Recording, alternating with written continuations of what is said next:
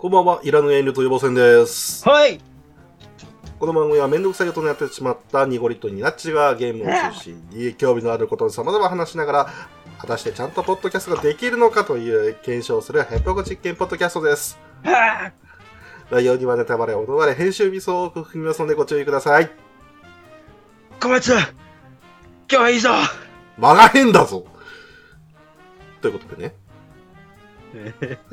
わかる人にしかわかんないあの導入から始まりましたけど。うん前枠です。前枠ですね。はい。えー、まあ、そんなわけで宮地さん。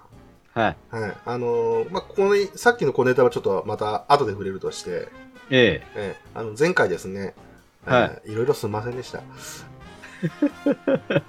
いや、この黒歴史会、まあ、黒歴史をね、話させたってことで、まず謝るべきかもしれないんですけど、ええうん。あの、まずね、あの、寝起きでね、あんな、柔らこ寝起きでね、ええうん、起きてきて、えーそのまま繋いで話して、えー終始眠たいままやるっていう、はい。えーあんな感じですよね。えー一部大絶賛されてましたけれども、いや、あれにはね、あの、いろんな訳があるんですけども、その子はね、ちょっとまたお便りで弁解したいと思いますけど、はい。はい。あの、単純にですね、あの、あの後聞いたんですよ。ええうん。あの、いらぬ遠慮と予防線、僕、あの、編集の作業の時は、まあ、普通に聞いてるんですけど、うん。初めてですね、あの、自分のポッドキャストを後々また、えーポッドキャスト越しに聞くっていう、うん。うん。あの、聞いて、あの自分で笑っちゃうっていうね。もうひ、もうひどかったよ。うん、ひどかったですけどね、なんだこいつと思って、あの自分は自分で笑ってましたね。あの僕、電車の中でニヤニヤニヤニヤしてましたからねうん。変な目で見られましたよ。そこのおじさん何笑ってんの？そこを訴えられても困るんですけどね、面白かったっええていう人はね、面白かったって感じなんですけど、人という字は明らかに左の方が楽をしてるわけですとか言いもうもう僕はもう、ええはいもう顔を下に向けてしまいましたもん。そうですね。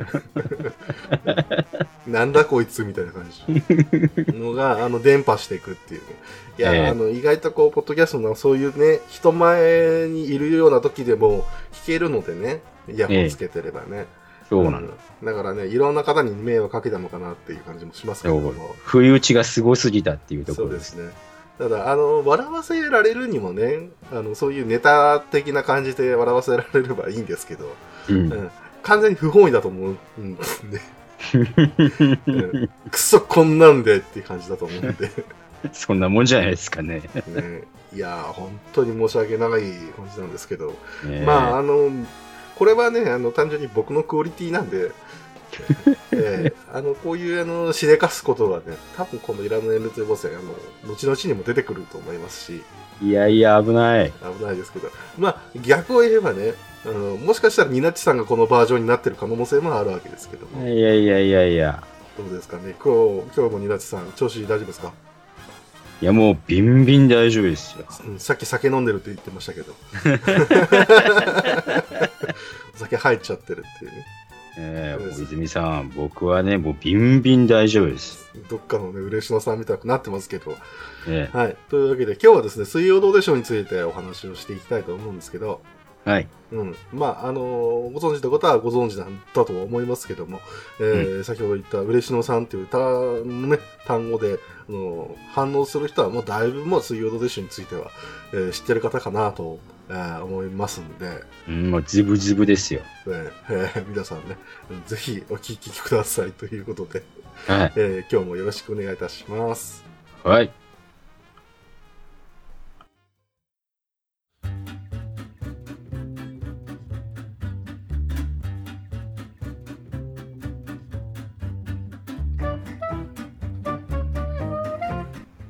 はい、そんなわけで今日は水曜どうでしょうについてということで、はい。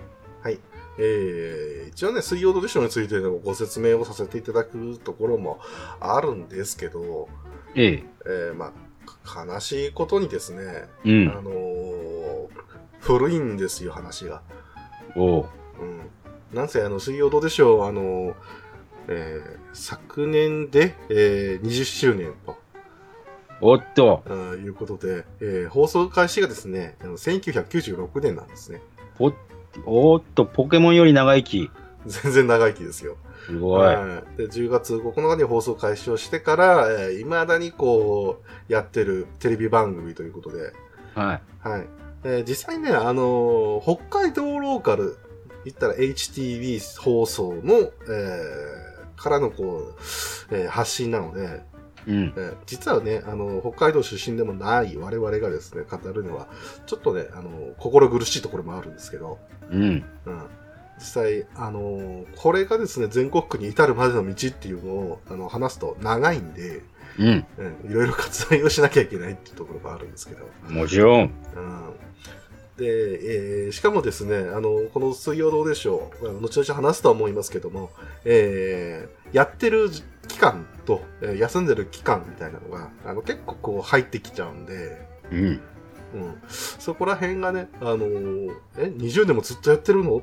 いや、そうじゃないんですよっていうあたりで、また話が、えーめんどくさくなるっていう、もちろん。えーところもあるんですけど、今はい。日はなんかね、濃いですね。返しが。ですはい、ね。はい、はい。えー、まあ、えー、まあ、本当に知らない方に対してね、あの、ご説明を、えー少しだけさせていただきますと、はいえー、HTB というところで、えー、水曜どうでしょうか、えー、やっておりました。えー昔はあれです枠よ。ね。はい。うん。昔は JOHHTV ですよね。今もじゃないんですか、違うんですか？今デジタルになったから確か D がつくつくんですよ。あーなるほど JOHHDTV なんです。もうデジタル放送の波がそこまで来てるわけですね。そうです。うん、なるほど、なるほど。うん。それやってた話もありましたね。ありましたね。まあ、うんそこら辺もね、全然あの話足りないと思うんです。尺足りないと思うんですけど、うん。えーえー話せればはい い。け、行きつけるのかな、もうどうかな、わかんないですけど。はいね。はい。というわけでですね、えー出演者というところで、うん。えーまずね、あの、鈴井隆之さんという、うんえーまあ、北海道を中心に、えー活躍されてる、えータレントさん、もしくは放送作家さん、えーうんまたは、えー、Q プロダクツの、えー会長と、社長と、はい。うん。えークリエイティブオフィス Q の社長ですね。うん。ねということで、えーね、あのーこの番組内でもね、あの、たびたび社長、社長っていうふうに言われたりしますけども、うん。えー通称ミスターということで、はいもうこれで大体通っちゃいますよね。そうですね。鈴井さんに関しては。うん。えーとてもね、あの、ファッションリーダーなところもかつてがございまして、うん。まあ今もね、だいぶおしゃれだと思うんですけど、うんえー今となってはこの水曜どうでしょうで、あの、知る方が多いので、う。うんんなんか面白いことやってるおっさんと、うん。うん、それだけの認識の人も結構いらっしゃるという、ね。今となってはね。今となってはね。はいえーそして忘れちゃいけないもう一人方、えーはい大泉洋さんというこうん、出た。えーもうね、えー説明も不要でしょうというぐらい、えーはい今全国区で活躍してらっしゃる俳優さんということで、はい。えー決してね、芸人さんじゃないんですよ。うん。うん。そうです、そうです。うん。なんか扱いはなんかそんな感じになってますけど、俳優さんです？そうですよ。うん、ただ、あの、大泉さんっていう人が、この北海道ローカル番組で、えーたびたび出てくるようなね、あの、うん元人気の、えー俳優さんで、まあタレントさんでね、うんで、それのおかげのイメージがずっとこうついた結果、あの、騙され芸人なんていうね、うん、不名誉なあだ名がつけられたっていう、そうです、そうです。ううんん。こともあって、それを全国のの国でこう行った時にも同じノリでこういじられる、もしくはちょっと雑にいじられるっていうことがあってね。うん。うん。あの、大泉さんが、えー、まあ、ホームだと結構威張ってるところをね、あの、んさらにこう、全国区で行くとちょっとあの、縮こまるっていう、ああいうシーンも、うん見えたりして。特にね、あの、岡村さんとかにね。そうですね。はいあの、ナインティナインの岡村隆史さんに、あの、いじられるときはめちゃめちゃいじられるっていう。もう逮捕されますからね。うん そんなこともありましたしね。たびたびこう、あの、番宣をやらせろって言っても、うんさせてもらえないっていうね、ええああいうのもありましたけど。うんえーただね、出演者に関しては、まあ、これが、この二方が、えーメインの柱でございまして。はい。はい。で、えー他にもね、出演者、えー説明をしたいと思うんですけども、うんえー水曜どうでしょうの一番の特徴でもあります。うんえーその方々を紹介するよりも、まず紹介しなければいけない方々。うんうん。えーなんとスタッフのディレクターの方という。そうなんです。はい。えーいうことで、えー、まずは、ね、藤村忠久さんということで、おお。えー、藤庵ですよ。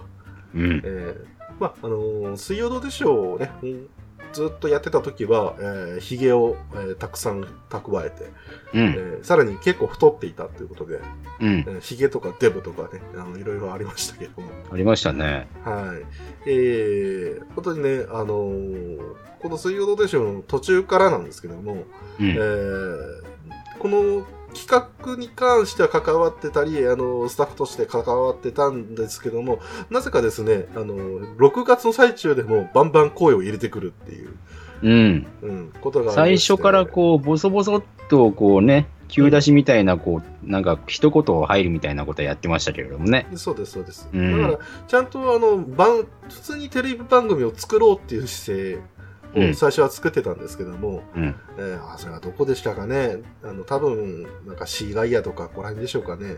う。うんん、あこら辺からあのあのスタッフもいい思いをしたいみたいな 出演者2人がこうだけがね楽しむのはおかしいと、えーそういうふうな主張をねあのなんか普通に入れてきまして、う。うん。ん、我々の分も用意していただきたいっていう感じの あのねちっこい感じとね、ええ。そそれでいてねぶのぶとい感じとね、うん。はい。えー そういうのがありまして、えーで、たびたびですね、あのー大泉さんとこの藤村さんが、えーえー番組内でですよ、うん。普通に喧嘩を始めるっていう、そう。はい。口喧嘩を始めてですね、えーただただそれが、えー放送されるっていう、あの不思議な感じになってますけども、そう。えーただ、あの番組内のナレーションパートもですね、とあの担当してまして、うん。あのずっと藤谷の声を聞いてるっていうあの場合もあります。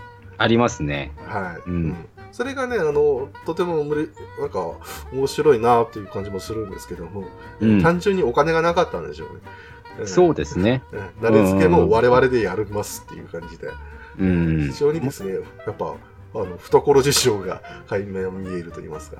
うん。まあ、もともとその、ナレーション自体は HTB の深夜枠時代で、もうそうですね。藤庵自体は、まあ、まあ、その水曜どうでしょうの前までずっとやってましたんで、うん。うん。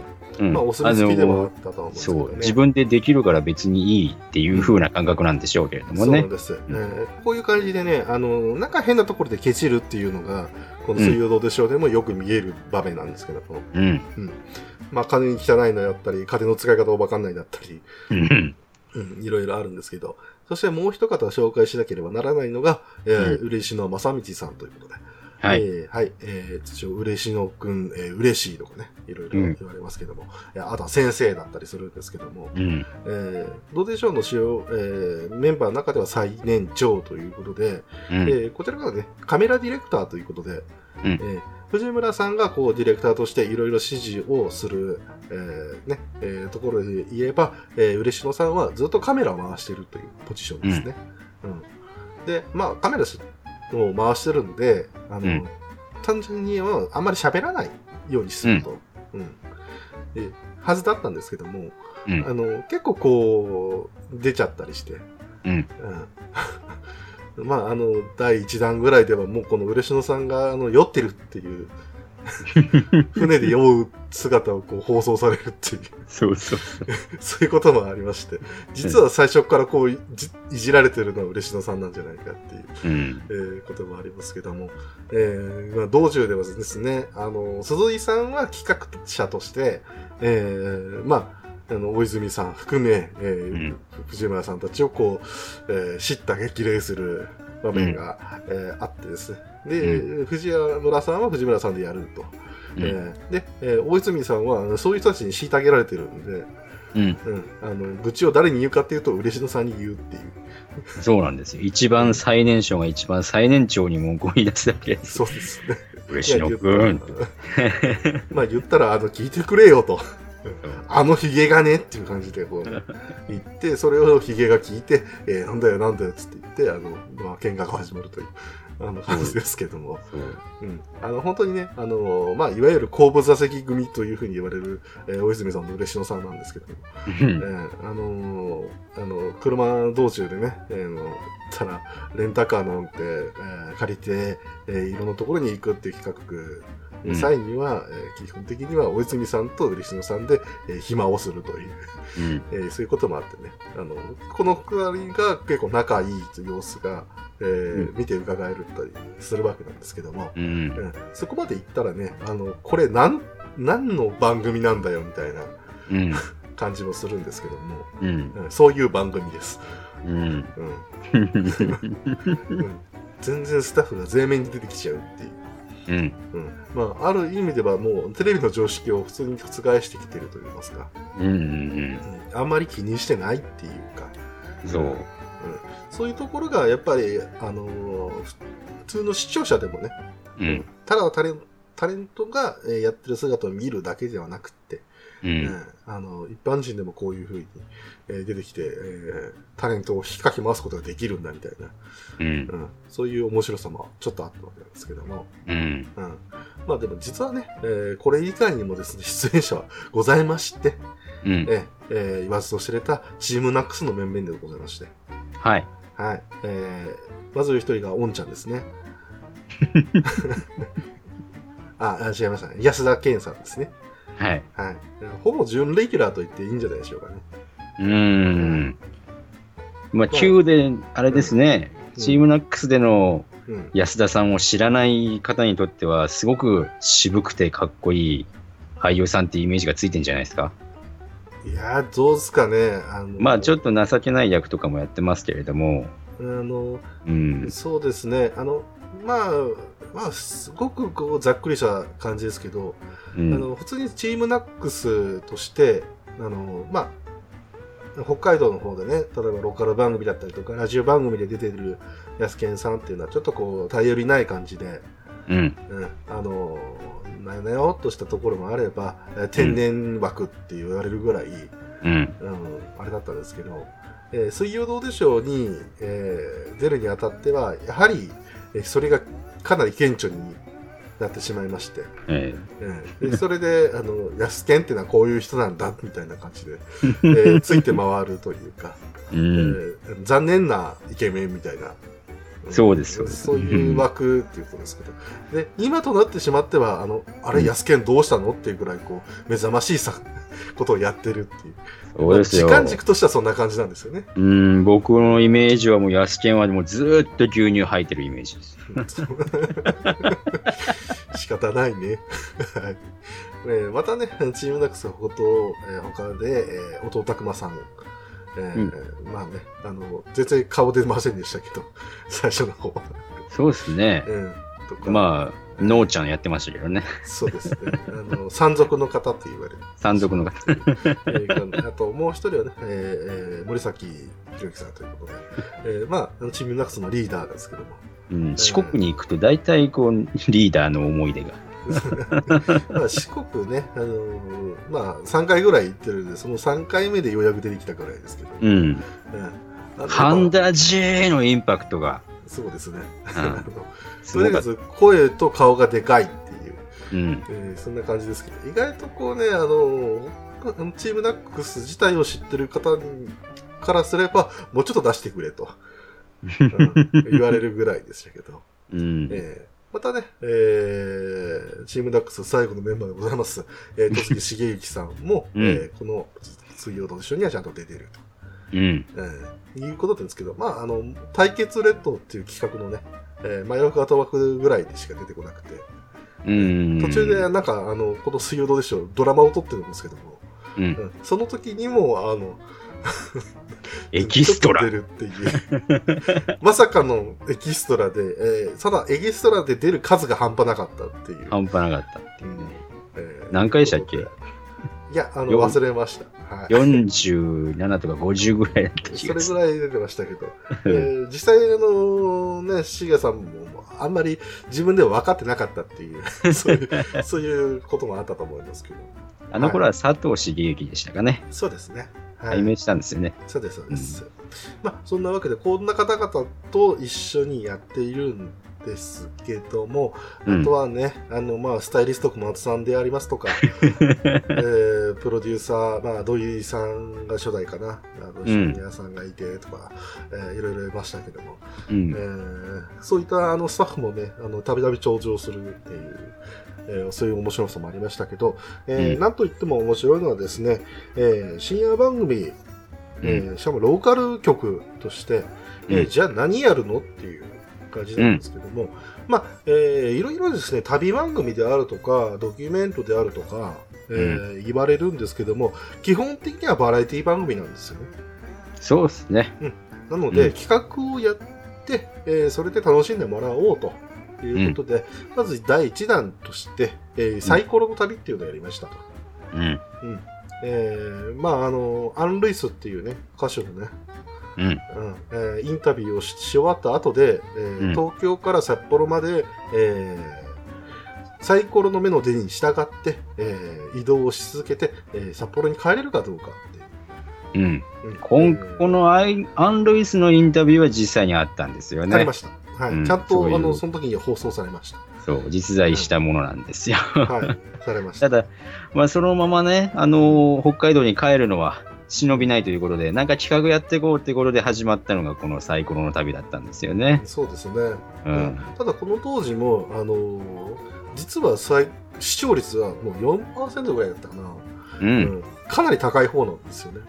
そうですね。ということは、あの、単純に、あのー鈴井孝之っていうタレントのせい、うん。うんが、あの、どれだけ高かったか、最初からのスタートがどれだけ高かったかっていうのがここで伺えるんですけども、そうですね。うん。うん。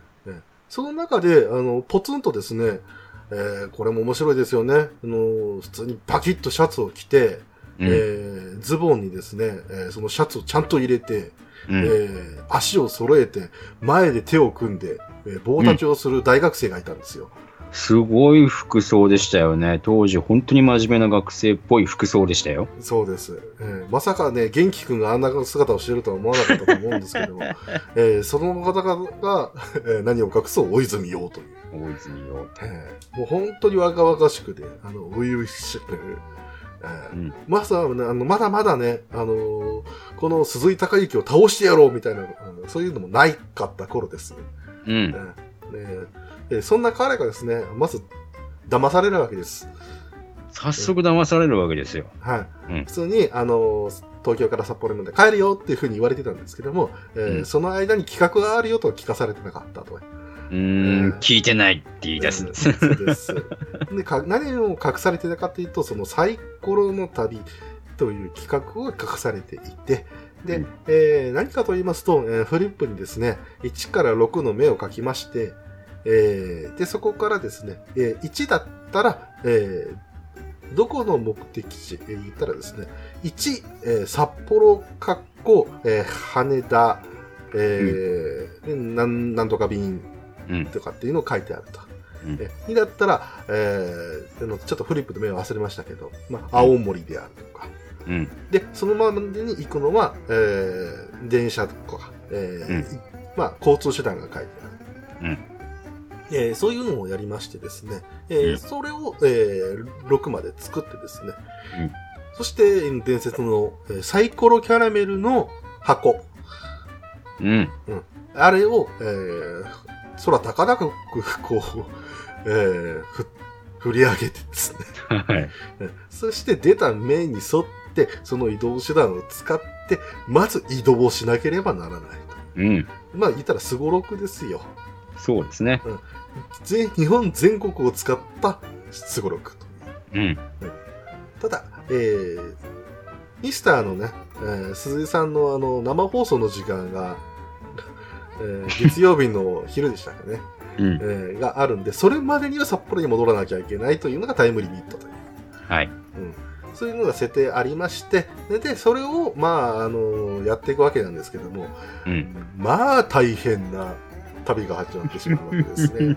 うん。うん。ああ、もうね、あの、山あり谷ありっていうところじゃないです。あの谷しかないっていう、うん。うん、ぐらいで。いや、言ったら運任せの旅なんで、うん。うん。あのーその タレントにですね、あの、攻める遊園はほとんどないんですけども、うん。えー例えば鈴井さんが、えー四国の目を出してしまうとか、えー徳島とか言っちゃ、言っちゃうわけですよ。うん。うん、香川とか。うん。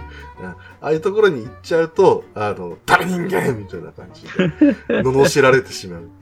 そうなん本当に俺のせいかっていう感じがするんですけども。まあ最初からなんかね、普通のババラエティっておかしかったですよ、見ていて。そうなんですよ、あね。のー大泉さんが、うーん、聞いていないっていう風に言った瞬間に、普通のバラエティ番組やったら、すごくカットして別な演出するじゃないですか。そうですね。そのまま流してるっていう。そうですね。え えで、サイコロを振った目、編集しないっていう。本当にそこに行っちゃうっていう。そうです。あの、基本的にはドキュメントっていうふうに、えー、ことでありまして、あのね、これだけですね、やらせをしない番組もないと。そうなんですよ。うん。えーね、途中で、えー大泉さんのですね、お父様が、えー名言を残してますけども、うえん、ーなんとかインチキできんのかということで。とか、インチキできんのか。うんすいやさっぱりわからん、お前らのやってることだと。え ー言われるぐらいですね、あの、しょうもないと言いますか、えー一体何が、何が楽しくてこの番組やってるんだろうっていう、本当にあの不思議な番組でございまして。えーね、数々、えー企画があるわけなんですけども、えーうん基本的にはこのサイコロの旅に尽きると思います。えーというのもですね、えーまず、えー大泉君を騙すという、うん。えーところから始まり、うん。えーそこから、えー無茶な旅が始まると。うん。うん、そして、えーやられると。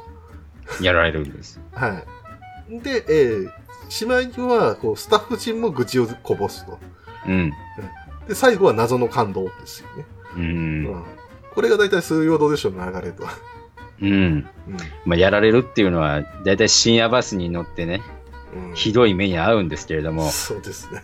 最近、あの、我々のちあのすぐ近くで同じこと起こりましたよね。やられてるね。いや、まあ、あれに関してはね、まあ、えーちょっと前振りになっちゃってましたけども。うん。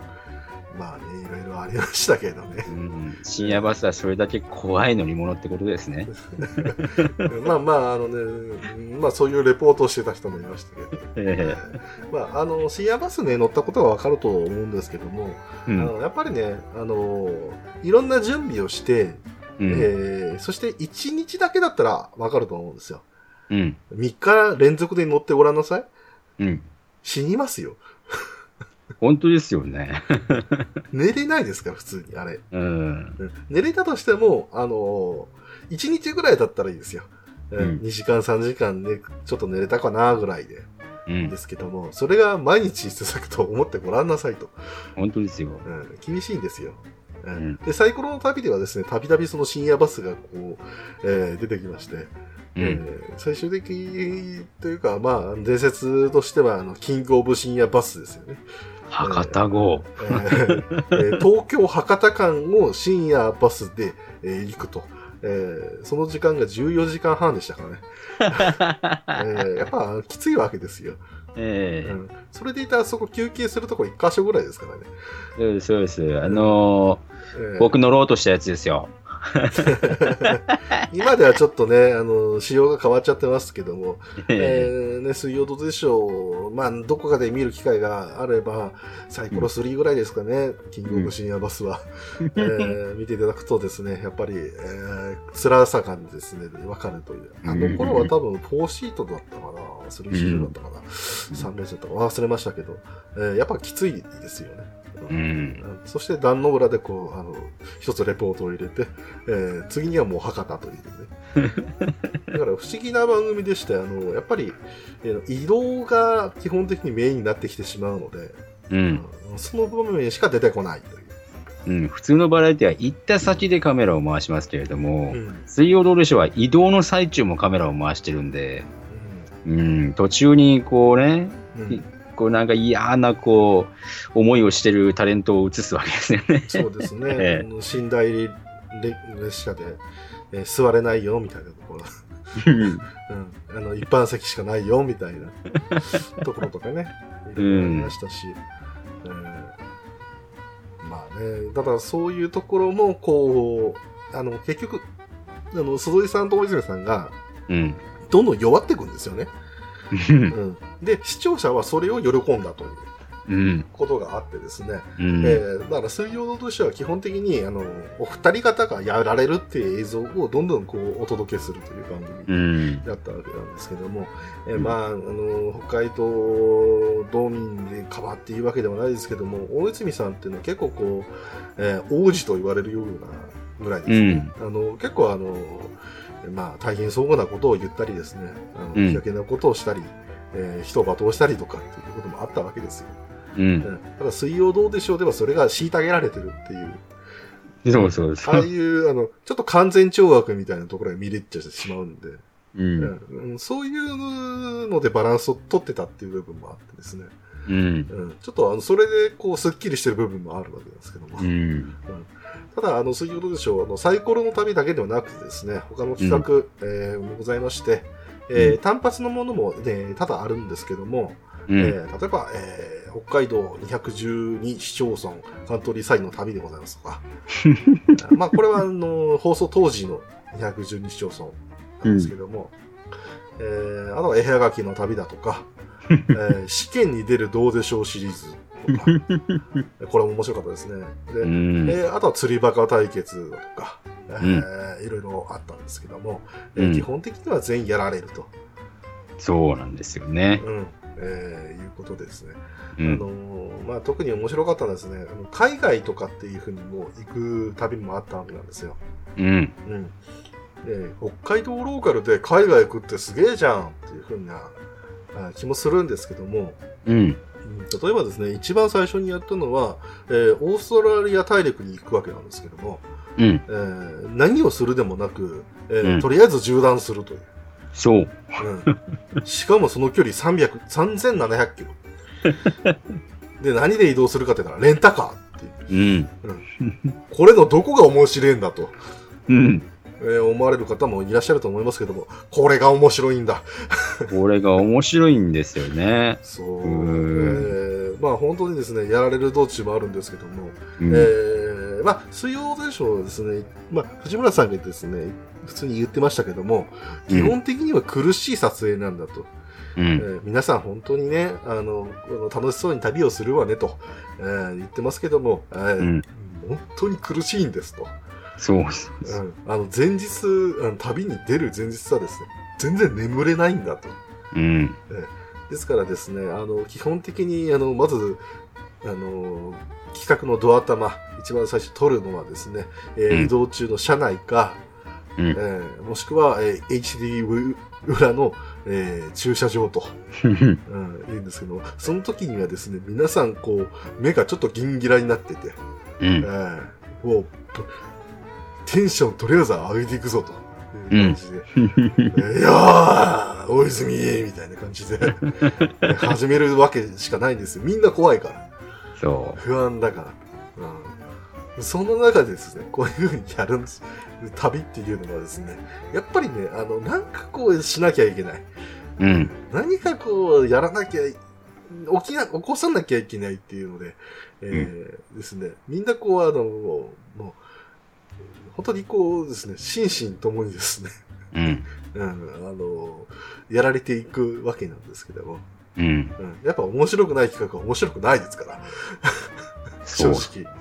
う。うんんでも、何かしらハプニングが起きてしまうという。うん。うんえーそういうのがあってですね、この移動するだけでも、えー全然バラエティ番組でできるんだみたいなところをあの打ち出して、まあ、そういったところがですね、あの全国に伝わって、えーあるいはキー局に伝わってね、えーもう水曜どうでしょうのこう、えーパクリなんじゃねえかと、本当に思ってしまうぐらいの、そのディレクターとあのタレントだけの旅みたいなのが、そういうのが、うんあのドバッと増えたのは水曜どうでしょうのせいなんじゃないかと。まあ、そうでしょうね。まあ、あとは電波少年ぐらいでしょうけど、うん。あれよりもですね、やっぱこう、コンパクトにコンパクトにっていう風にやってたのが水曜どうでしょうじゃないかな、なんていう、うん。えー気がしなくもないんですけども、うん。えーね、まあちょっと長々と、えー、ダオーディションについてちょっとお説明はしたんですけども、うん。えーここからはもうちょっとディープに行きまして、うん。えーちょっとね、あのーまあ時間もあるんで、なんですけど、えー我々二人がですね、えーうんこの水曜どうでしょうの好きなシーン、企画についてで、ちょっとずつお話をしていきたいと思うんですけども、うん。うん。なちさんとしては、う。うんんこの水曜どうでしょうについて、えーまあ思い出残ってる企画とか、えーそういうシーンとか、えーうん。名言 とか、いろいろ何かあったりしますでしょうか？いやー、まうん。あ、うーん、どっちっていう風に選べないものは2つあるんですけど、はいはいはうん。一つ目はね、やっぱりね、あのージャングル、い。うん、マレーシア、ジャングルマレー探検です、ね。シアジャングル探検の回ですね。はいやっぱりこう、あそこで、ね、うん。動物が、ね、虎が出てくるっていう風な情報をね、吹き込まれてしまったそうですね4人がですよ。まあええ基本ビビリですから、えはいはい。えもうあの海外のジャングルの奥地まで行ってね、えブンブンとかいうあの掘ったて小屋の中で 危険な状態にいるわけですよ。それで本当に虎が出てきたらとんでもねえことだっていうところでね。で、こう、目がグリーンに光る生き物が出てくるわけですよね。そうね。うん、本当に出てきちゃったよというところで、あの、うわー虎だ虎だ虎だよっていう風にね、触り出すんですけれども、うん。実はそれはもう、あの、鹿でね、うん あ、あれ鹿、角じゃないかと。あ、僕は見えました。あれ、角です。鹿です。って言ってね。鹿でした。そう、そう、嬉野がね、鹿でしたっていうふうに言うんですよね。あそこがやっぱりもう一つ目ですかね。ううんん。二つ目はね、はいはいやっぱ、りうん、大泉シェフですかね。シェフ大泉スペシャル、はいはい。まあシリーズですね。ええはいはいはい。その、大泉さんを騙してね、うん。あの、家庭菜園を作りたいっていう企画だったんですよね。大泉さんには、まあ、家庭菜園を作って野菜で料理をしてもらうっていう企画だったんだけど、はいその、畑を耕す絵面が欲しかっただけなんですよね、彼らはね。いや、あの、基本的に、あの、騙したかったんですそう、よね。騙したかったんですよ。で、まあ、そうやってこうんう、作物が育ってないので、でまあ、まあ、なんもないのでね。そう、はい。大泉さんは料理する気満々でね、その、下準備として、うん。あ、のーまあ、これも知り合いのお友達のシェフ、イタリアンのシェフ、今、あの、ちょっとね、こじゃれた、あの、カフェ営んでる人なんですけど、うん。まあ、その人に頼んで、パイ生地を作ってもらうっていうのを、うん。まあ、番組の構成上3回やるんですけど、2回目の時にね、また、またこのパイ生地無駄になったっていうところで、大泉さん本当に怒っちゃうんですよね。そうですね。それでもう始まるわけですよ。はもう、ね、い。うんおーいと。あの、基本的にその場面に対しては、うんあの、あの、騙される君も悪いんだぞっていうふうに藤村 D が、えーこう攻めた時ですよね。そうそうそう。普通わかるんだよっていう。そう。おーいと。えー管を巻くわけですよね。そう大藤泉さんが。藤村君、うんうん君の肉親を僕はちゃんちゃん見舞いしていくぞって言い出すわけですよね。そうですね。あの、でまあ、藤脅しをかけ始めるわけですよね。藤村君もあの分かってるので、うん家族に手出すんじゃねえぞっていうふうに振るんですよね。うん おーっていうところで、あの名言が出てくるわけですね。うんどうも奥さん、うん知ってるでしょ？大泉洋でございます。おい、バイクはねえか？って言い出すわけですよね。やっぱあそこのシーンですかね。うん、あの流れはですね、ぜひ、あの、皆さん、直で見ていただきたいというところですよね。ああの、我々がですね、こういうふうにね、演じてもですね、面白さが1ミリも伝わらない場合があるので。あの画角、あの画角ね。で、別に、大泉さんを撮ってるわけじゃないんですよね、これが。そうですね、この水曜どうでしょうよくあるんですけども、えー出演者撮らずにですね、あの、なんか風景の映像をただただ流して、えーその映像に、えー、パテン持ちでえーテロップを流すと。うん、たださ、それだけの映像が流れる場合があるんだ。そう。うん それがまた面白いんですよね。そうです。あの、基本的にラジオ聞いてるみたくなっちゃってるんですけど。そうなんですよ。うんただそれだけであのひたすら面白いという。うん。えあれも見るだけでまた笑いが込み上げてくるんですよね。うん。うん。まあ、ただ単純にあの、大泉さんに対しては不憫としか思えないんですけど。うん。あのーこう、なんでしょうね。あの、そうやってこう、虐げたからこそ、あの、出てくる大泉さんの面白さっていうのうんが、あの、結局、この水曜どうでしょうの魅力につながってくるという、うん。そういう不思議なところもございましてね。そうですそれね。が顕著に見れるところですよね。うんえーそうですね。シェフ大泉夏野菜スペシャルですね。あえーあ、そうでした。はい日本一長い料理番組でございまして、皆さんにね、あの、見る機会があれば、えーいやいろんなものを覚悟してですね、見ていただければと思うんですけども、うんえー僕がですね、あの、うん名場面といいますか、一番印象に残ってるのはですね、うんこれは実はですね、水曜どうでしょうを一番最初に見たきっかけの番の企画なんですけども、うん。えー当時当時はですね、水曜どうでしょう知らなかったので、うんえーパッとですね、深夜番組を見て、えー何をやってるんだこの人たちと本気で思った企画があるんですね。うん。えークリスマススペシャルというのがありまして、は いはい。はいえーこれはですね、あの、まあ、放送当時ですけども、絵はがきの旅というのをやってまして、うん。えーただ、えー放送時間がね、だいぶ遅い時間になったらしいんですよね。そうですね。クリスマスの季節でね。うん。うん。で、まあ、特番に押されて、で、うんだって、で、スタッフ、まあ、出演者、えーそれぞれですね、この時間帯なんてもう誰も見てねえだろうっていうことで、うんえーその途中でまでやってた絵はがきの旅を一回、えーワンクッション置きまして、うん。うん、で、年明けに放送しようじゃねえかということで、そう、えー誰も見てないから、はい。この、この週に絵はがきの旅やるのもったいないよっていうことでそういうね。ことですね。うんうん、ただ、それで何をやるかって言ったら、えークリスマスパーティーっていう。うん。ただ、クリスマスパーティーをやるんだったら、もうちょっとこうテレビ的にはいろいろできたことがあったと思うんですよ。うん。うん、ただ、えーでしょうね、あの、ロケ車のですね、あの、うん後部ハッチを開けた状態で、うん。えーそこにですね、出演者たちをこう座らせて、うんで、大泉さんに至っては、えーそのちょっと外でですね、えーうん料理をさせるという、うん。in HTB 駐車場。会社で何やってんだこいつらっていうのがですね、そう。とても衝撃的でですね、うん。でさらにその時に見たのはですね、えーゲストがっていうことで、えーうん登場、来てくださってるんですみたいなことを言われるわけなんですけども、うん。えー出てくるのがですね、着ぐるみっていう、うん。うんで、中に入ってるのは安田さんなんですけど、はい。はい。あの、当時はそれもわからないですから、これは一体何が起こってるんだって、もう本当困惑したわけですよ。う んただその、あのーなんでしょうね。なんか、なんか知らないですよ。面白いんですよ。うん。まず大人がこんな感じでやっちゃってるっていうのと、うん。ただただそれで酒飲んでるっていう姿をですね、放送して、で、なんか、あの、吐いちゃったとか、うん。えそういうのも普通に、えー言うっていう。逐一広告されるし、うん、プロデューサーが倒れたとか、う んあとはですね、あの、大泉さんが作った料理がクソまずいっていう、うん。えーまあ、辛いっていう、うん。エビチリですか。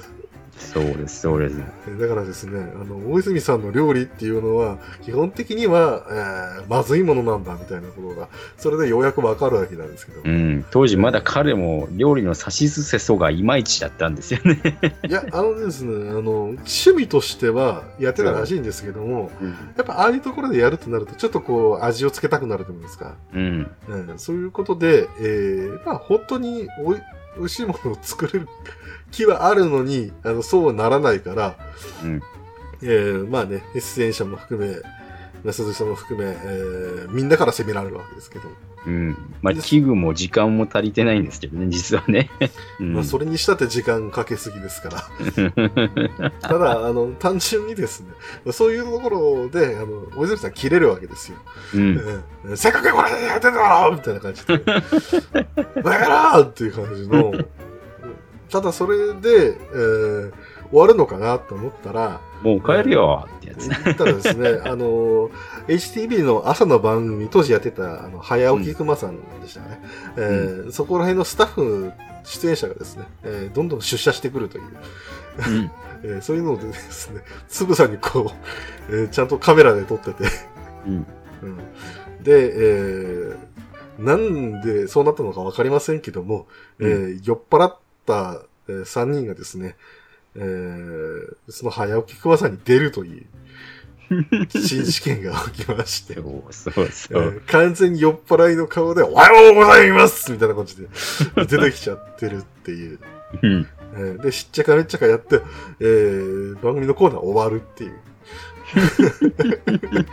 終わっちゃったじゃないのもうみたいな。えーあっこまでの流れがですね、水曜どうでしょう、大体かこれがか全部体ってるってるんじゃないかなっていう。本当にね。うんあのただただもうその場のノリで、うんなんとかしようっていうのがあったりしてね。うん。えー、本当にいろいろあるんですけども。やっぱりですね、あの、僕はこれが、あの、やっぱ、最初にして思考みたいなところが。うん。うんあれもね、そ、の、うん副音声で言ってましたけど、はいはい、藤村さんがやっぱりこう、車で、車のハッチバックを使って料理をするっていうのはちょっとこう経験があってね、うん、あれは面白いんだよなんて言ってましたけれどもね、えうん、今考えると、いや、ハッチバックでよく料理をする時代だったなっていうふうに思いますけどね。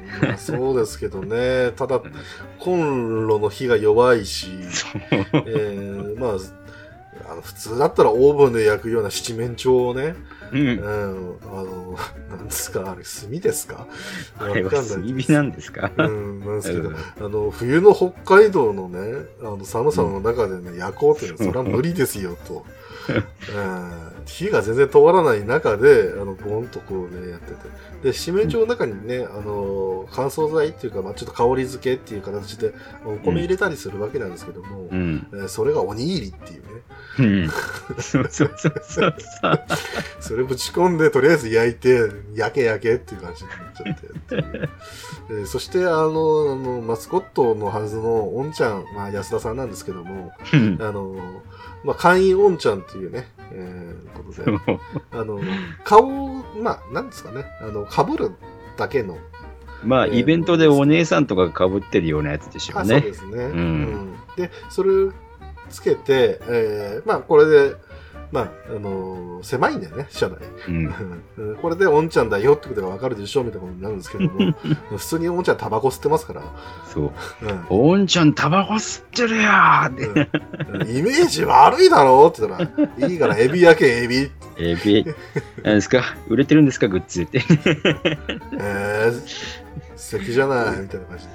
えーおんちゃんがもうひどいことを、ひどい言動をしだすわけですよね、設定と。かね。あとはもうこの社長じゃね、食えないんですよみたいなこと言っちゃうとか、いろいろ、えーしでかすっていうこともあって。うんだから、なんでしょうね、こう、うちはネタみたいなところでも、えー全然遠ざけるんですけども、ああいうので、こう、逆にファンがね、こびりつくと言いますか、もう、ぐっぐっとこう、引き寄せられるっていう感じもあってね。うんあの、まあ、昨日、あ先週のですか、えー黒歴史会を言うわけじゃないですけども、うん。えー出演者の側のですね、こう、油断というか、うん。うん、あの、ぜ決して作りではできない、えーリアクションみたいな、うん。えーそういうものがね、あの、本当の人の魅力なんだっていうのがなんとなく分かってるっていう。うん。うん、だからあれを反面教師にして、えー、イラネタを今日も頑張っていきましょうっていうふうにやるべきなんですけども、えー、大体反ってしまっているっていうね、うん。うん、そういうのが、えー悲しい現実があるんですけども、この水曜どうでしょうに関しましては、えーまだまだね、あの、我々の中でもですね、まだ、なんでしょうかね、あの、本当にこびりつくんですよ。あの、例えば藤村さんの口調であるとか、えー大泉さんのね、あの、こう、愚痴から出てきた名言みたいな、うん。サラリーマンのね、入浴剤みたいな存在ですよ、僕は、みたいな。ね。そういうのもね、だんだん伝えたくなるわけですよ。うん。えーあの、あと、んあのね、モノマネとかね、えん。小林製薬の糸ようじとかね。もっと渡辺淳さんに見せなきゃいけないんですけども、えうん。ーまあ、そういうのもあったりして、えーだからね、あの、しかもあの、さっき言った通り、あの、あんまりこう、スタイル変えないので、うん。えー、時代背景とかっていうのが全然気にせずに見られて、そうですね。特に新しいものをしようとしないっていうのはありますね。うん、うんそうなんですよ。まあ同じことをどんどんどんどん繰り返していって、新しい企画だよって言っても、あの、何も変わらんやんけど、うん。えーまあ大泉さん自体が突っ込むっていう、そのシーンもあったんですけど、うん。えーそれぐらいですね、あの、同じこと同じことをやってる。で、それでいて面白いっていうのが、えー、スピードオーディションの魅力でございまして、うん。しかも、あの、まあ、どこの企画から見ても、そんなに、あの、なんかこう、えーネタバレがないみたいな、うん面白さが損なわれないっていうところがありましてね。はい。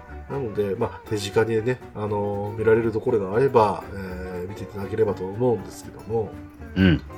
今だったら、まあ、ローソン HMV で、えーうん DVD が予約をしなきゃいけないですけど、えー発売しておりますし、うん。えーあとはですね、えー HTV オンデマンドもありますけど、一番見やすいのはネットフリックスですかね。そうですね。うん。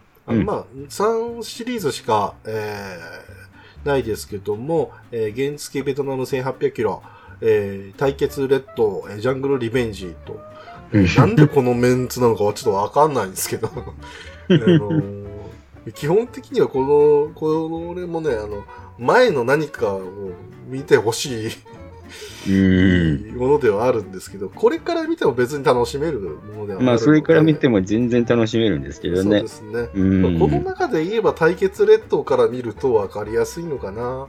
ああ、そうですかね。うん。原付ベトナムはですね、あの水曜どうでしょうで言えばですね、えーうん最終回に当たるので、うん。テレビシリーズの最終回なんでね。はい、そうです。はいで、その後で、の普通に作る、出てくるんですけども、うん。えージャングルリベンジとかね、うんえーヨーロッパ完全制覇とか、えー それもまだあったりするんですけども、うん。えー基本的には、あの、単体で普通にパッと見れるの対決列島かなって。まあうんジャングルに関してはリベンジっていうぐらいでね、えーマレーシアに一回行ったんだけども、何年越しぐらい、7年越しぐらいかな、えうん。ーぐらいで、えーもう一回行くっていう企画なんで、うん。うん対決列島は確かにいいですね。そうです大泉さんも、うん。大魔神も。えー まあ、普通に、あの、安田さんの顔が出てくるってだけでも貴重な。安田さんも出てきますからね。で衝撃のあのリバースに出ますから。もうそうですし、後々こう出てくる、あのーあの、番組を作る上でのこうね、番組側での、えーうん。汚さと、えーそうそうあるいはもうその、なんていうんですか、汚さゆえに、あの、うん。出演者側も仕返しをするとか、うん。うん。うん。また、あの、安田健っていう人物が関わると、あのどういうことになるかっていう。もうだって企画発表の時点でもう笑ってましたもんね、もう僕はね。そね。まあ、それもありましたけども、えーうん本当にあの、冒頭でね、この企画の冒頭で、えー、大泉さんが言ってるんですけども、うん。えー藤村さん自体も知らない甘いものの怖さっていうのがあると思うよ、俺って、えー最初に言ってるんですけども、あそれが、えーいろんな伏線になっているというそうね。えーこともありまして、うん。えーまあ、そういうのがね、すごく魅力的ですので、まネットフリックスに登録している方は、えーぜひちょっと見ていただければなと思います。うん。えーね、まだまだ喋れる水曜どうでしょうなんですけども、全然ですね。はいえーただ、まあ、あの、人によってはですね、あの、きこの企画のことについてちょっと、まだおしゃべりしておけというふうに言う方もいらっしゃると思いますので、えーうんそういう方はですね、えーぜひともまたお便りいただければと思います。うん。はい。で、えーこれに関しまして、テーマお便りだけ一ついただいております。はい。はい、ちょっとお読みいたします。えー、アスラーダさんからいただきました。ありがとうございます。ありがとうございます。えー次回、水曜どうでしょう会が楽しみすぎる。クラシックで毎週見てました。えーマイベストはサイコロ3です。う んえー雪原の飛び魚とエアウルフ種のくだりが古物すぎるので、お二人がご存知でしたらぜひ紹介してほしいです。ということでいただきました。ありがとうございます。はい。ということで、雪原の飛び魚なんですけども、うん。えーこれ、ね、説明するのが非常に、えー、難しいんですよね。北国の人なのかわかるんですけどね。そうですね。うん、あれは、えー、っと、種類的には何でしたっけ？スノトレっていうんでしたっけね。スノトレでしたかね。うん、スノトレーニングシューズってことで、うん、まあ、えー、撥水ができるように、えー、外面はビニール加工。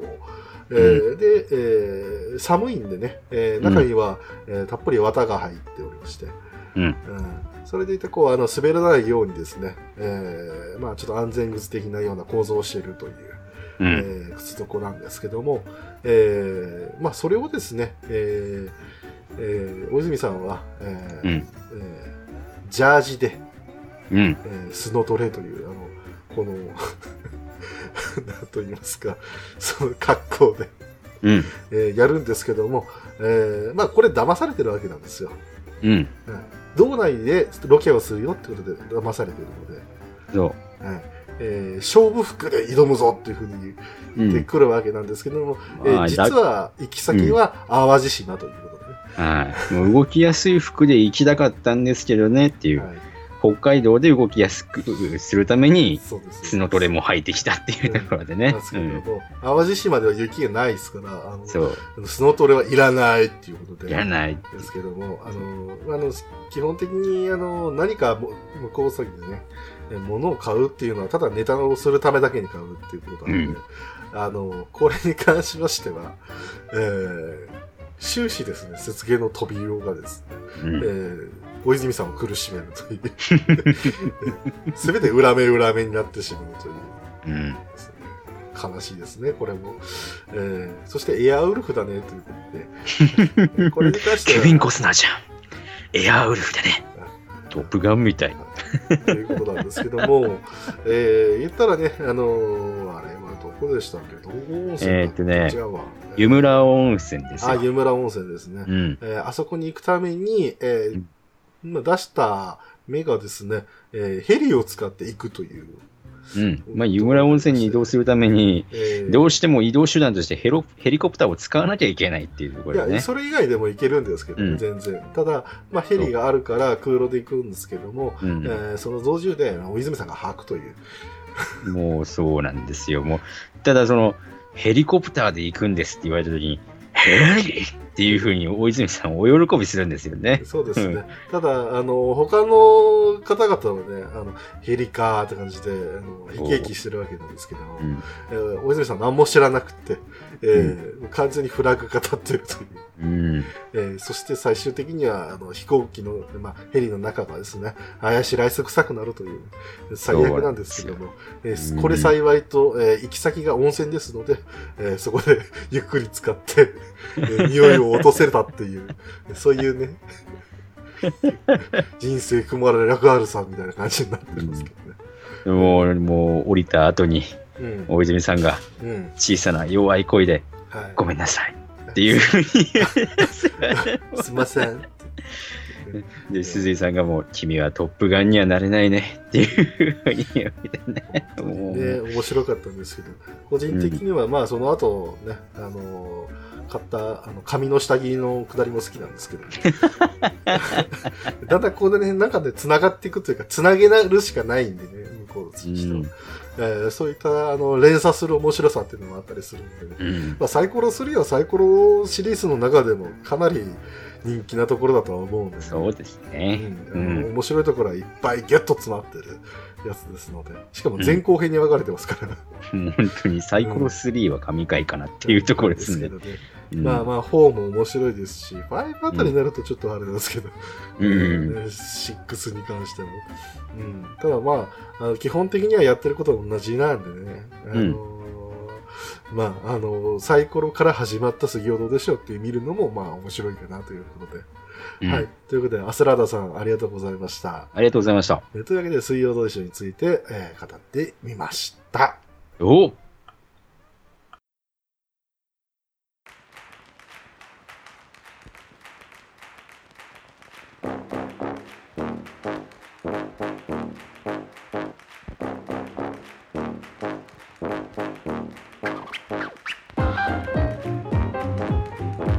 はい、というわけで、えー、はい、えー、お便りが、えー、いっぱい来ております、今回。たくさんありますね。はい、ありがとうございます。まあ、普通にあのハッシュタグとして使ってるだけの方々もいらっしゃると思うんですけども、えーあのこの依頼の通りでですね、基本的には全部拾っていくと。うんえーいうことで、まあ、あの普通にあのいろいろ好き勝手つぶやいていただいても大丈夫なんですけども、うん。うんえーまあ、そこはそこ、これはこれということで、はい。えーえーまずですね、えー4通ぐらい、えーまとめて紹介します。うん。えー青パンさん、えーはい寝起き、えーパンダ屋さん、えー最初からクライマックスだぜ、えー水木さん、えーむしろこのテンションこそ私の知ってるニゴリンだ、えー、埴輪さん、えー出だしから反則ということで、えーありがとうございます。ありがとうございます。はい、ということで、えーまあ、前回のですね、黒歴史会といいますか、まあ、僕の黒歴史といえーね、寝起きで普通に出てきたっていう、はい。ことなんですけども、まあ、これ、ちょっと説明をね、まあ、あうん。の先ほども言いましたけども、えー弁解をさせていただきますと、えー僕がですね、ニコ生の時代でですね、うん。えーまあ、普通にニコ生のユーザー生放送をやってたわけなんですけども、うん。えー基本的にですね、あの、こういうことばっかりやってたんですね。えー非常にニコ生が僕の生活の一部になってたっていうところもあって、うん。えーで、えー今ですね、こうやってね、あのーまあ、えー言ってる来てくれる半数以上はですね、うん。大体この僕を知っているということで、だいぶね、懐かしがられたっていううん。ことがあってですね、あれですか、ニコ生始まったら、おはようございます。って言 い出してますわけですね。でとか、あの、ニコ生中に寝るとか、よくありますよね。うん、とか、ええ自動延長忘れてて、鼻歌混じりで次枠始まって、あれ？繋がってたみたいなところもあって、うん、そういうのもあったりしてね。僕はあのそういうところはあの本当にもうノーガードなんで、ガリだなぁはい。ということで、まあ、うっかりもうっかりなんですけど、単純にこう、そういうのを気にしないっていう立場でやってしまってる。いやたいや申し訳なくは思うんですよ。こんなん配信しちゃって申し訳ないなとは思うんですけどただ自分としては、あの、えーもう一回やるかっていう。いや、やらないように気をつけはするけど、やっちゃうかもな、みたいな。自分にこうちょっと甘いところが出ちゃうっていう。うん。いやー皆さん嬉しかったんじゃないですか。えー久々なんでしょこういうのが欲しかったんだろうみたいな。えーご存知、ニゴリンということで。俺たちのニゴリンが帰ってきた。うん。えー別にね、どこにも行ったつもりはもないんですけど。うん。うん、ただまあ、えーこれがね、あの、あの毎回毎回やってたら普通に苦情来ると思うんで、ねあの、めったにやらないようにはしたいと思います。はい。はい。まあ、あのー寝坊したくだりを説明してみてはいかがですか？いや、もう、だいぶ詳しくは言ってませんど。けど。え、でも説明しましたよ、だいぶ。もう、あれ以上でもあれ以下でもないです。はいですか。はい、はいそれ以上です。遅刻した、えー34分遅刻した、えーそのままつなげた以上。それだうけです。ん。これだけにやがれたニゴリが腹にポッドキャストを置いたまま、あ腹に iPhone を置いたまま、うん。ね、あのーあれですよ、アラートをかけたけど、うん あのーアラーム鳴った瞬間に腹で押しちゃったっぽくてっていう。まあ、それもね、だいぶ言い訳なんで、えだから、あの、それが本当かどうかもわからないんでね。うん今となってはね。え今となっては。うんですので、えーまあ、うんえーこういうことはもうあんまりないようにしたいんだということで、えーね、なんかね、反いい反応をいただけてるんですけど、あんまりやるもんじゃねえなという。うん、まあよ、そんなにやるもんじゃないですけど。毎回毎回これだったら、宮地さんも困るでしょう。や、別に僕はずっと笑ってますけど。あ、そうですか。ええそれはそれで僕困るんで、うん番組にならないっていう。は いというわけで、えー、青パンさん、パンダ屋さん、水木さん、埴輪さん、ありがとうございました。ありがとうございます。はい、そしてまた埴輪さんからもう一ついただいております。うん。はい、黒歴史、えー厨房時代に学生服の内ポケットにステンレス製のピッカピカの串を入れてたことかな。うん。後ろ髪つかめないくらいの刈り上げだった癖して、ということでいただきました。あありがとうございまりがとうございす。ます。ああ、もうね、こんなこと言ったらまたね、あのーあそこのところにね、来店した時にね、言われるでしょうけどね、時代やな、いや、まあ、そうですね。僕の時代も確かに、うんもう終わりかけてましたけれども、串をね、学ランに入れるっていうのは結構ありましたからね。う。うんん、それがかっこよかっったんですよ。そかっこよかったんだ。ううんん。僕の頃なかったな、もう。もうないでしょうどっね。ちかっていうとどうだろう、短、なんか、はみパンみたいな、短パンみたいな。うん。そういう。もう、だってワックスが、いいワックスが出始めましたもん。キャッツまあリーとか。そうですね、うんそれもありますし、まあ、何よりあんまりこうねあの髪型にえーやるっていうとか例えば服装とか、うん。ああいう時代じゃなくなったなっていうところもありますね。そうですね。ヤンキーがもう本当になくなっていった世代ですからね。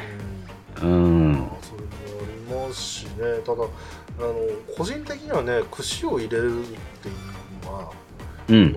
普通におしゃれだなと思うわけですようん。今僕が聞く分にはねうん。ステンレス製のピッカピカの、まあまあ、銀ピカに光るやつですけど、あのうん。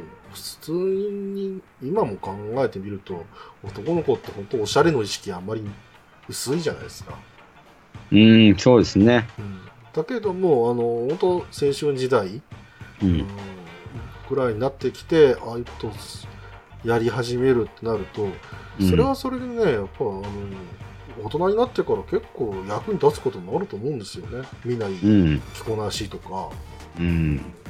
うんこれがでもダメっていうふうに言われる時代もあったわけでしょ、うん。うんやっぱ不思議なんですよねそういうところが、まあ、そうですね。うんおしゃれでいいじゃないとかあのんそれは、あの必要じゃないと思うところでも、うこういうところん。では黒歴史と言われてしまうわけなんで、まあ、日本の教育の悪しき部分といいますか、うんはみ出すだけでそれを悪しきものに指定してしまうといいますかね。まあそうなんですよね、うんただもうまあこれがねちょっと皮肉なんですけどもうん。悪いことだからこそやるみたいなところもあったりして、うん。うん、いいって言われたら、多分やらなくなるんでしょうねっていう、うん。うんうん。うん。そこがねまた黒歴史のちょっとまたまあ黒歴史なんだけどもそこに魅力があるみたいな、悪いからこそかっこいいと思うわけですそうね。ですね左右ですね。ううんん。まあ、それが中二病っていうのを順次変質していくのかなっていうところなんですけど、えーマスターは今、まあ大丈夫か？もうナイスミドルだと信じたい。あ、ナイスミドルかどうかは、おっと、おっと、おっと。わかんないあ普通、普通にいいおじさんですよ。うん。いいおじさんですよ。僕、ハニワさんには会ったことありますけど、うん普通に、あの、紳士的な、えーいいおじさんです。うん。紳士的でネオジオが大好きないいおじさんですよ。うん結構背高めの。おっととい、うところがありますけども、ということで、もう一度、ハニワさん、えーありがとうございました。ありがとうございました。はい、続いて、虹パパ生活さんからいただきました。ありがとうございます。はいます第15回拝聴、えーうん黒歴史いろいろ妄想はしましたが、えー、二人のように出力したことはないです。まあそうでしょうね。えー就寝時に真っ暗なや部屋で指先に冷気を溜めてみたりしたくらいかな。レイカーやっぱそっちですかね。うんやっぱ悠々白書の方かな。世代的にも。ということで、虹パパ生活さんありがとうございます。はい。えー、お便りありがとうございます。ありがとうございますで、えーうんただね、あのーく出出力したことないっていうことでね。うーん。うん言ったら書いたことがないとか、あのうん人に話したことがないとか、うん。うん、妄想はするけど、まあ、それになりきることもなかったみたいなことなんでしょうね。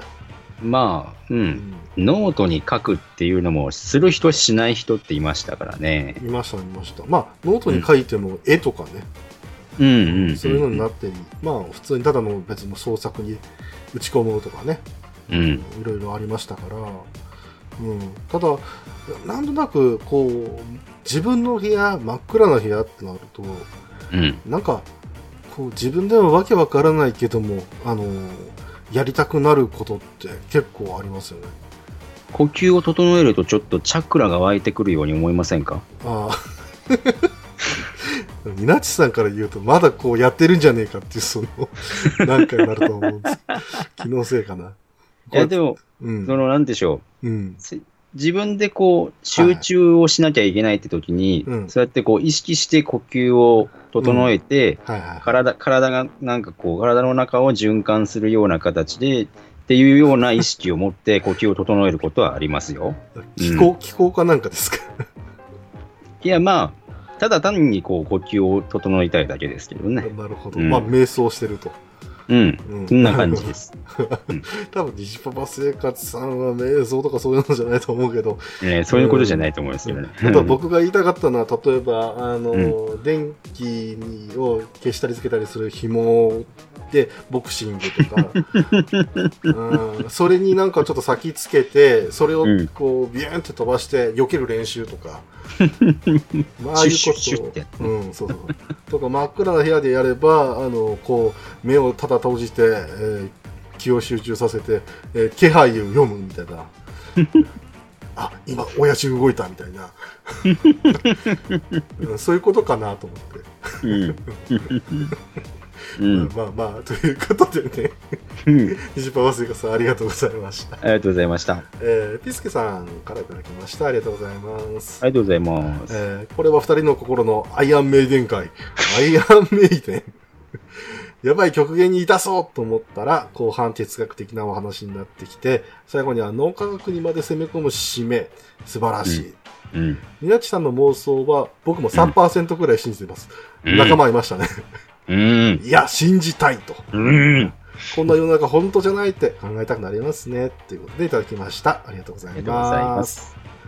えー仲間がいましてね。仲間がいましたね。あーうんそうですか。まあね、あのーまあ哲学的な話っていうか、まあ、あのー感じはですね、あの、完全に僕は眠かったんで、あの、話が迷走したっていうだけなんですけどね。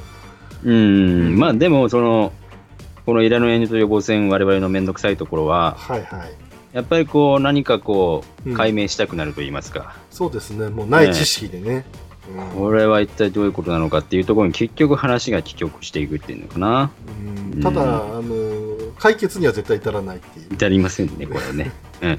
じゃないのかな、みたいなところでね。うん、ね、うんうやむやになって次行きましょうか、みたいな。え ーそんな感じになっちゃうっていうね。なんかね、うんやっぱ実験なんですよね、ヘッポコな。うん。うんで、まあ、うん、やっぱりね、いや、やっぱこんな世の中本当じゃないっていう ところは、うんまあ、わからんでもないんですよね、僕としても。うん。うん。あの、やっぱりこう、政府の陰謀みたいなところと、どこか信じたいみたいなところがあったりしますけど。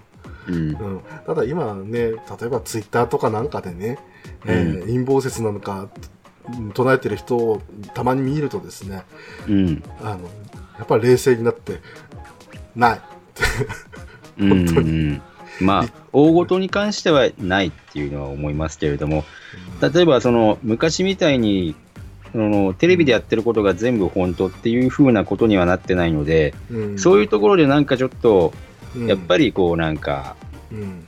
操作されてるなっていうような感じはね、うん。そこから湧くものはあるのかなっていう感じはね、まあ、しますね。まあ向こうとしてもね、あの政治的圧力がかかったら商売しにくいわけですから、そうですね。うん。あの普通に商業ってことを考えたらね、あの当然のことをやってるまでじゃないかなと思うわけですけども、うん。だまあ、普通にあの政治的圧力がかけてしまっているんであれば、それは問題なんだよっていうだけで、ね、うん。うん。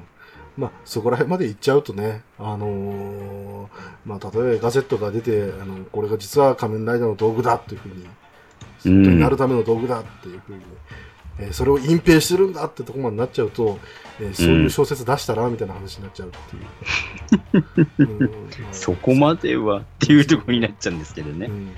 あうん。じゃあ、ニナッチさんにね、ご紹介したかったんですけども、えーはい。えー仮面ライダーになれるあの TRPG があります。え えええ意外とそういうのも出てたりするんで逆にそういうのをこう、あのー使った、えーやまあ言ったら言ったら政府の陰謀みたいなそういうストーリーで、えーね、シナリオでねあの TRPG やるのもありなんじゃないかなっていう、えええーっていう まあまあ、ご紹介だけでした。ということで、えーピスケさんありがとうございました。ありがとうございました。えーまたまたアスタラ、アスラーダさんいただきました。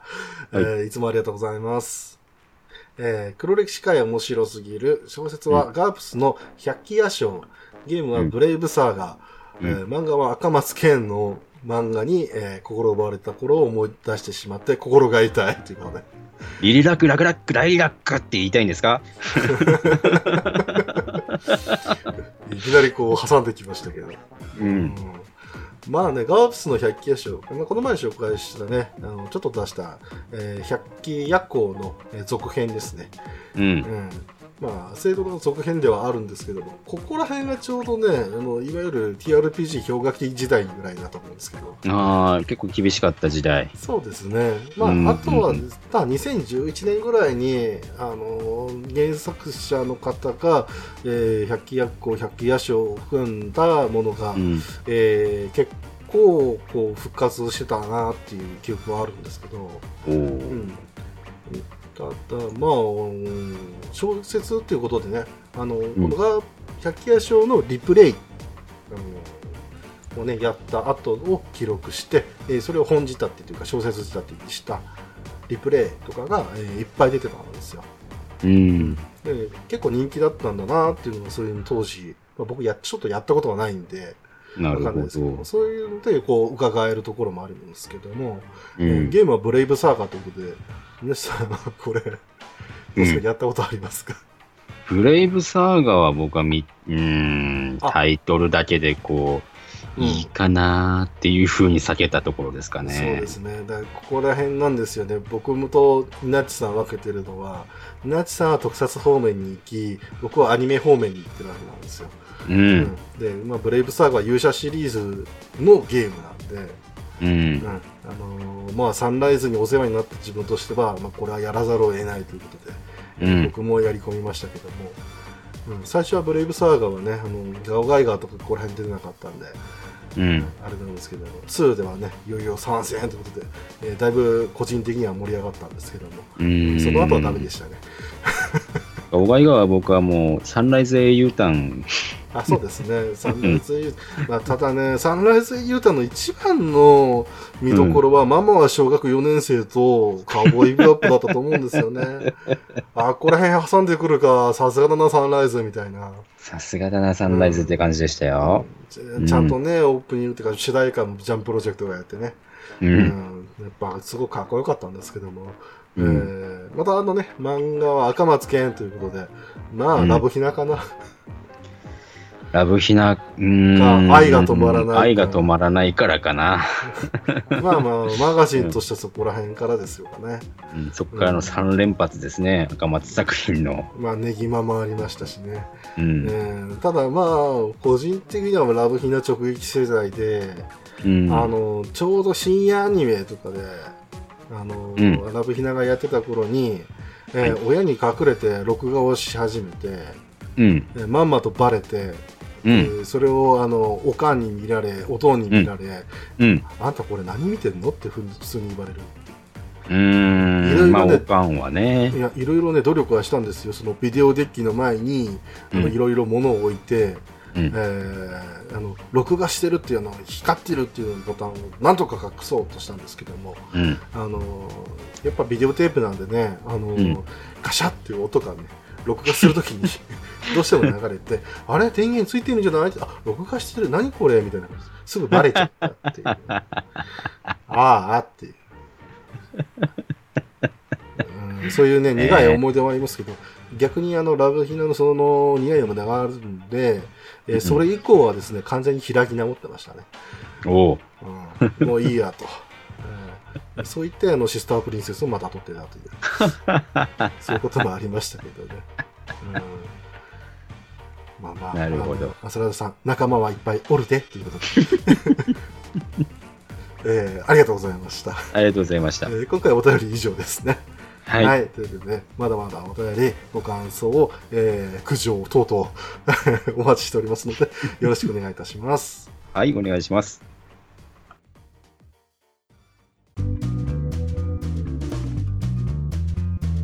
ははい、というわけでね、えー今日は水曜どうでしょうについてお話をしてきたんですけども、はい。やっぱ話足りないですね。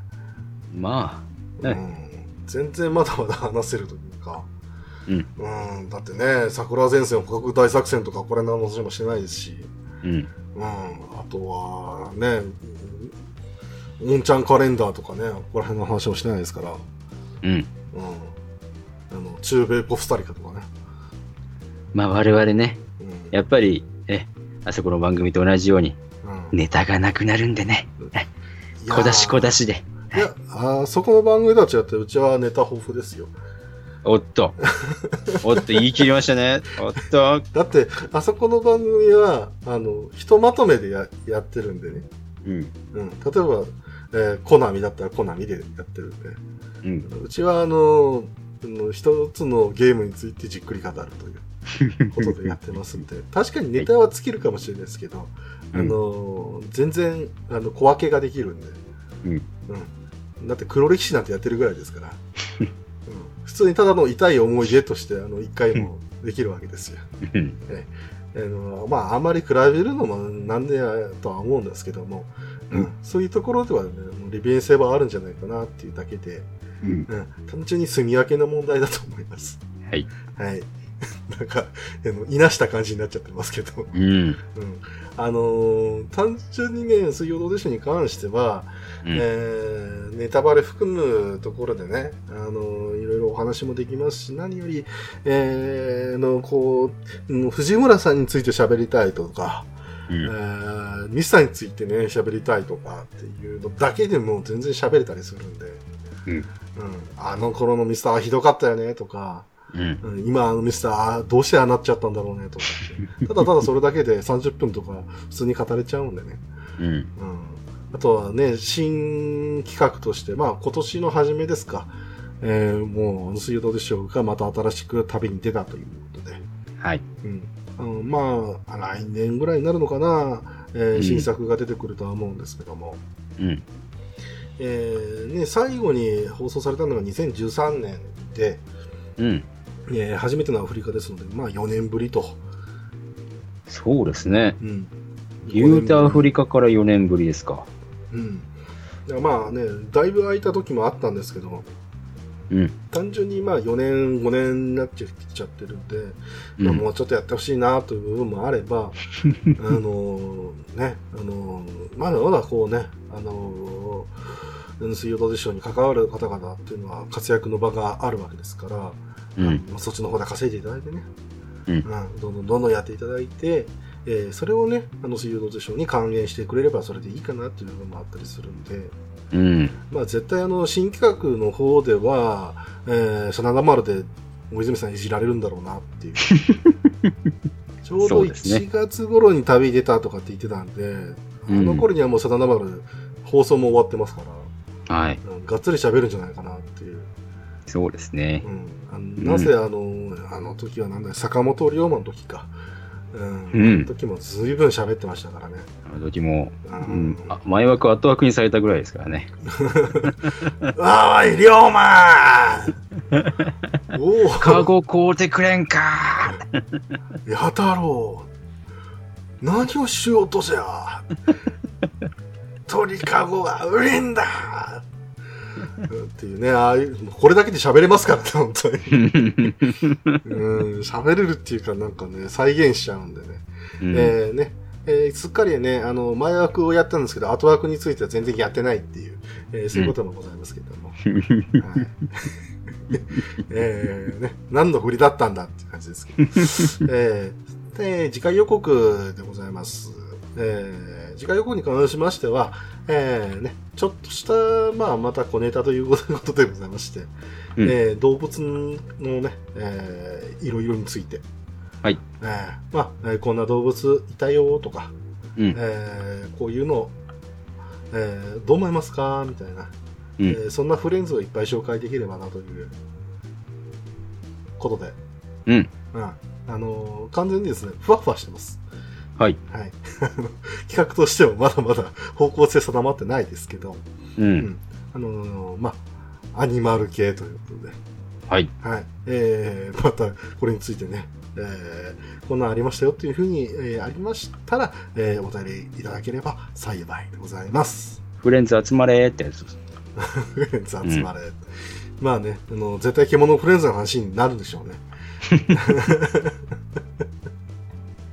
ということで、はいうん、えー、はい、えー、本日も聞いていただきましてありがとうございました。はい、えー、お相手は、お茶の間の皆さん、こんにちは、にごりと。土曜しはるです。ニナチでした。それでは皆さん、また。また来週。